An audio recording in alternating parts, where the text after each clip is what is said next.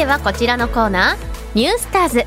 埼玉を拠点に活動するプロバスケットボールチーム埼玉ブロンコスの協力のもと埼玉県内の中学校や高校の部活動を取材し新たなスターを発見応援していくコーナーニュースターズです。ということで今週もこのコーナーの進行役文化放送アナウンサーの坂口亜美さんにスタジオに来てもらいました。お願いします。はいお願いします。文化放送アナウンサー坂口亜美です。テスト明けですね。そうなんです。お疲れ様ありがとうございました。では今回の内容は？はい前回に引き続き埼玉市立上竹中学校のバスケットボール部にリモート取材した模様をお届けします、はい。前回は女子でしたが今回は男子です、うん。では早速取材の模様を聞いてください今回は埼玉市立上竹中学校バスケットボール部2年生の山田健信選手宮崎海斗選手にリモートでお話を伺いますよろしくお願いしますよろしくお願いしますお願い。します。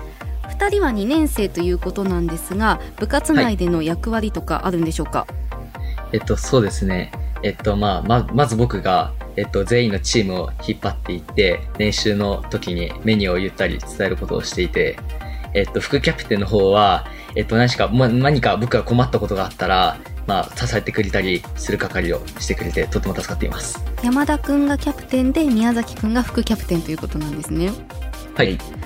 宮崎くんから見て山田くんはどういうキャプテンですか？まあ、お、練習中は真面目でしっかりした人で、まあ、休み時間とか、普通普段は、まあ、面白い人で、面白い人で、どういうところが面白いんでしょうか？あのみんなを笑わせてくれたりして、はい、とても楽しいです。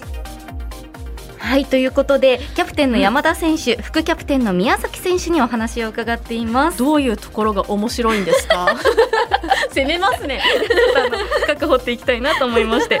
でも1年生と2年生合わせて26人の部活をまとめているキャプテンの山田くん、はい。まあ、面白いのはもちろんなんですけど、もうね顧問の先生かと思うぐらいしっかりしてました。大人なんですね。そうなんですよ。オンオフきっちり分けているというかまだ2年生なんですけど、まあ、インタビュー中もバスケの話をしている時はすごく真面目なんですけど恋バナとかしている時はもうすごくお茶目で今はとにかく可愛いマネージャーが欲しいと話してくれました。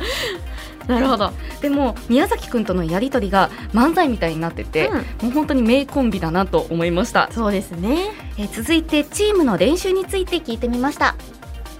どういうところに力を入れて練習してます？えっと、今、うちのチームの課題はディフェンスなので、えっと、そこのディフェンスの、しっかり全員で守っていくっていうディフェンスをコンコンセプトにしっかりやってるんで、そこを大切に今ディフェンスの練習をしています。そのディフェンス力を鍛えるために特にこういう練習してるとか何かあります？えっと、1戦、2戦、3戦っていう、その、ボールを持ってる人に、えっと、すごい近づくのが1戦。その、ボール付近にいる人は2戦。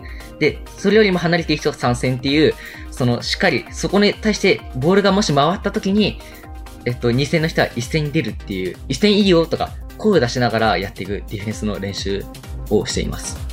はいということで、ディフェンス力を鍛えるための練習方法を伺いました。はい。もう山田君の説明とても分かりやすかったでそうですすね。ね分かりました柴田さん。うん分かったんですけどでも私基本やっぱ攻めの姿勢なんでちょっとはいディフェンスは練習しません かっこいい。かっこいいかでもやっぱりあの、うん。以前他の学校の取材でもありましたけど、はい。声を掛け合うっていうことが一番大事なんだなと思いました、そうなんですねスポーツって、はい、えそして先日開催されたオリンピックのバスケットボールについても伺いました。えちなみにあの、まあ、この前まで東京オリンピックやってましたけれどもバスケの試合とか見たりしました？あ、見まあした。見。ました。どうでした？なんか印象に残った選手とか場面とかあります？じゃあまず山田君から、はい。えっと、そうですね。あの、ドイツ戦だっけ？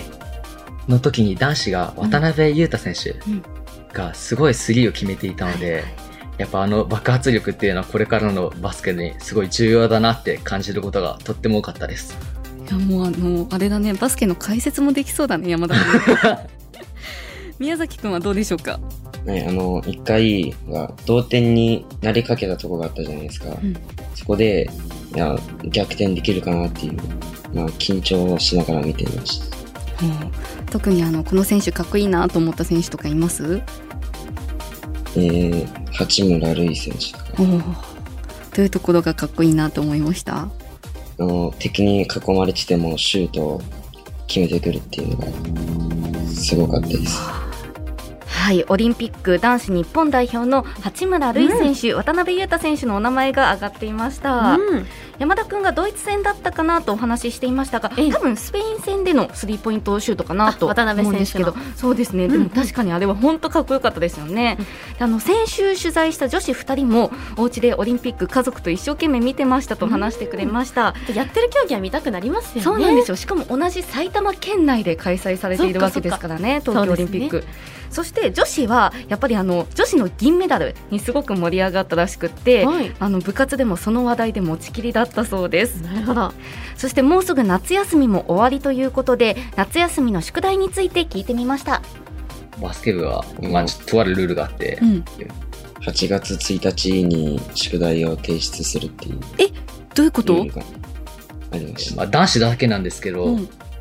まあその夏休みの宿題あの全部あの持ってって、うん。それが終わらないそれが終わってなかったら練習試合とか出させてもらえないっていう厳しい。練習もできなくてステージの上でやってます。ステージの上で？え、はい。宿題を？はいはい。そうなんだ。え二人はその8椅子と月机出してはい。1日間に合いました？提出期限。間に合いました、はそうなんだ。えでも8月1日ってだって夏休み始まってまだすぐだよね7月21日に始まったんでそうですね11日ぐらいしかなかったですね。えそうなんだ。えそれは何のためにそういうルールがあるの？多分宿題が長引いちゃうとやっぱ部活終わった後にすぐあーでも疲れたなとかやっぱ後でいいやとか思っちゃったら多分宿題がいつまでたっても終わらないんで多分それをなくしたりとかするためだと思いますいやどう思います？柴田さんこの制度。いやーでも終わらない人が続出したんでしょうね過去に。だってしんどいもん、私ももう17で高3で入った時に、はい、え文武両道って難し私本当それまでやったことなかったから、はい。なんかダンスとその学校の両立って難しいなって私も思ったんであそりゃね帰ったら眠いもん、ーだから先に終わらせておこうっていうことなんですよね。うん過去の先輩がそうだ だったんですかね。うん。で2人はバッチリ終わらせていたんですけど、まあ、バスケ部内では何か間に合わなくなった子がいらっしゃったらしくて まあ、練習中うん。ステージ上で、えー宿題をしていたということでした。ちなみに柴田さんは夏休みの宿題って早めにやるタイプでした、早めにやらない受験とかもあったから、はい。早めに7月中に終わらせろって塾に言われるんですよね。はあ。の宿題やっても別に受験に何のあれもないから、まあ確かに。プラスもないから、はい早く終わらせろって言われてて、はい。でずっとうちママチェックがあったからう。ん早かったんですけど、はいでやっぱオープニングで話した通り性格は別に早く終わらせるタイプではなさそう、うん。ギリギリ。周りが結構あのやりなさいっていうママチェックっていう。ママチェックどうでした厳しかったんですね。坂私はギリギリまで自分を追い込むタイプでした。そうですね。追い込むタイプ。ね。で特に小学生の時とかは、もうやっぱり8月31日に泣きながらやってましたね。泣きやっ。てたんだ、うん。なるほど。なんか一番苦手だった宿題とか覚えてる宿題あります？一番苦手だった宿題、うん。あの工作？はい。貯金箱とか作りませんでした、あね、作った。苦手だったはあはなあはあはあ。難しいですよね。そうですよね。粘土とか使って。そうニスとか塗ったりしてね。何が苦手でした？あーでも自由研究はめちゃくちゃ時間かかったなっていう気がします。選べなかったですか？自由研究か読書感想文かあ全部ありました。全部あったの？両方ともありました。ど自由研究やったことない私。え選べた？んですか？そうだからあの読書感想文毎年同じの出してました。それいいんです。別に慣れないからあの先生違うから。そうかいやこういう人いますよね読書感想文。絶対毎年同じの出してた人あでもその手があるのか、うん。いやちょっとでも皆さん真似しない方がいいかもしれないんですけど。積極的に推奨はできないけど。私でも自由研究、あの紅白歌合戦が大好きだったんですよ小学生の時。渋いですね。だから毎年その前の年の紅白歌合戦を分析して自由研究として出すっていうのをちゃんと研究してる。研究してましたすねごい。それはすごく覚えてますね、うんうん。はいということでここまで2人のインタビューをお送りしてきましたが最後はこちらのコーナーです。チアリク。出演してくれた選手から試合前に聞くと元気が出る曲や応援ソングなど曲のリクエストをもらっています。ではリクエスト曲聞いてみましょう。えでは山田健信選手宮崎海斗選手のリクエスト曲何でしょうか？えー僕たちがリクエストする曲は、夜遊びさんの怪物です。どうしてこの曲を選んだんでしょうか？えっと、この夜遊びさんの怪物の曲はとても疾走感があって、やっぱその、その曲の内容を聞くだけで、やっぱ頭に思い浮かぶので、やっぱそこがすごいなって感じがします。いやもう本当に山田くんは音楽評論家でも言ってそうですね では2人で改めて曲振りお願いしますそれではお聴きください。夜遊びさんで怪物。はいということで山田選手宮崎選手からのリクエスト「夜遊び怪物」お聞きいただいています。はい。いやもう山田くん選曲理由まで本当にしっかり話してくれましたね。ですね。でちなみにこの曲はテレビアニメ「ビースターズ第2期のオープニングテーマにもなっていて、YouTube にアップされているミュージックビデオは1億2000万回以上再生されています。柴田さんこの「ビースターズは？うん見たことないんですけど、うんうん。でもビースターズ面白いよってメイクさんにめっちゃ勧められたんですよね。今2期なんですね。2期らしいですね、うん。なんか肉食獣と草食獣が一緒に暮らす世界のことを描いているみたいな。そうなんだ、うんただ多分この「ビースターズ」もうん。2人見てると思うんですけど、うん。あの一番好きなアニメや漫画は「ワンピースですと話してくれまあーあれいい漫画ですからね。やっぱりどの世代にも刺さるんだなとワンピース思いましたはね、うん、中確かに。学生とワンピースの話題でこう盛り上がれると思ってなかったんで。やっぱ小田先生すごい。素晴らしいですね。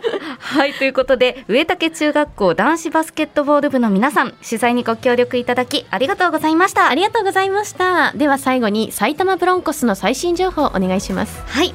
埼玉ブロンコス公式 YouTube チャンネルブロンコスの小屋ではチームの裏側や練習方法などを見ることができますその他埼玉ブロンコスの最新情報は公式ホームページや各種 SNS をご確認ください。